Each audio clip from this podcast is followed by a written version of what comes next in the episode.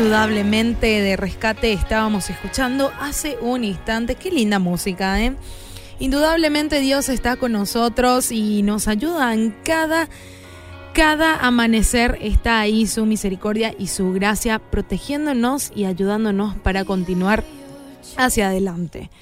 Procura con diligencia presentarte a Dios aprobado, como obrero que no tiene de qué avergonzarse, que usa bien la palabra de verdad, mas evita profanas y vanas palabrerías, porque conducirán más y más a la impiedad. Segunda de Timoteo 2, 15, 16. La reflexión del día se titula Obrero aprobado.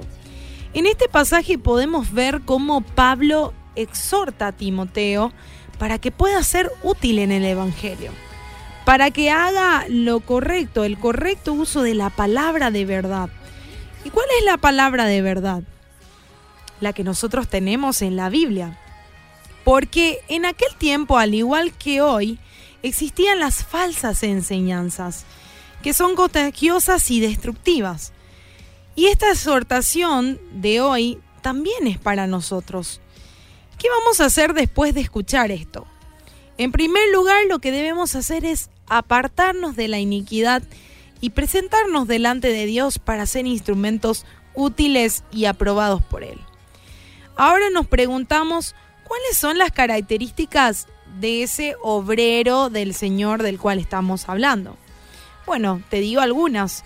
El obrero del Señor no debe dejarse enredar en discusiones vacías imaginativas y carentes de propósito. El obrero debe evitar el deseo de exhibirse ante los demás, porque lo que realmente le debe importar al obrero del Señor no es conseguir el elogio de los oyentes, sino que Dios apruebe lo que es y lo que hace. Que cuando Dios nos examina, ese obrero, en ese obrero no debe encontrar nada indigno por lo que tenga que sufrir vergüenza. Ahora tengo que dejarte bien en claro que no todo aquel que usa la Biblia lo hace necesariamente bien. El obrero aprobado por Dios es ese que se deja guiar por el Espíritu Santo.